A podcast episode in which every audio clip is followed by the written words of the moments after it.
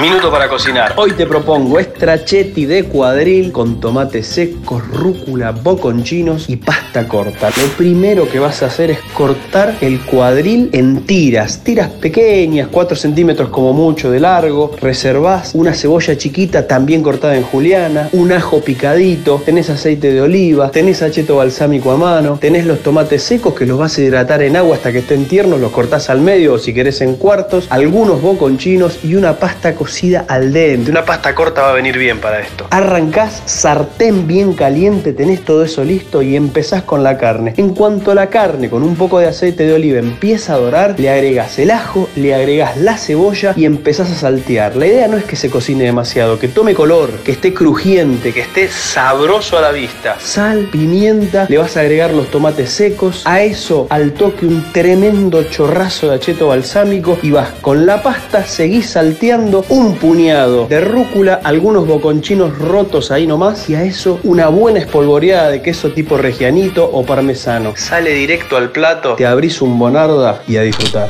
El minuto para cocinar se disfruta más con un rico vino alambrado de Bodega Santa Julia. Pasaron cosas.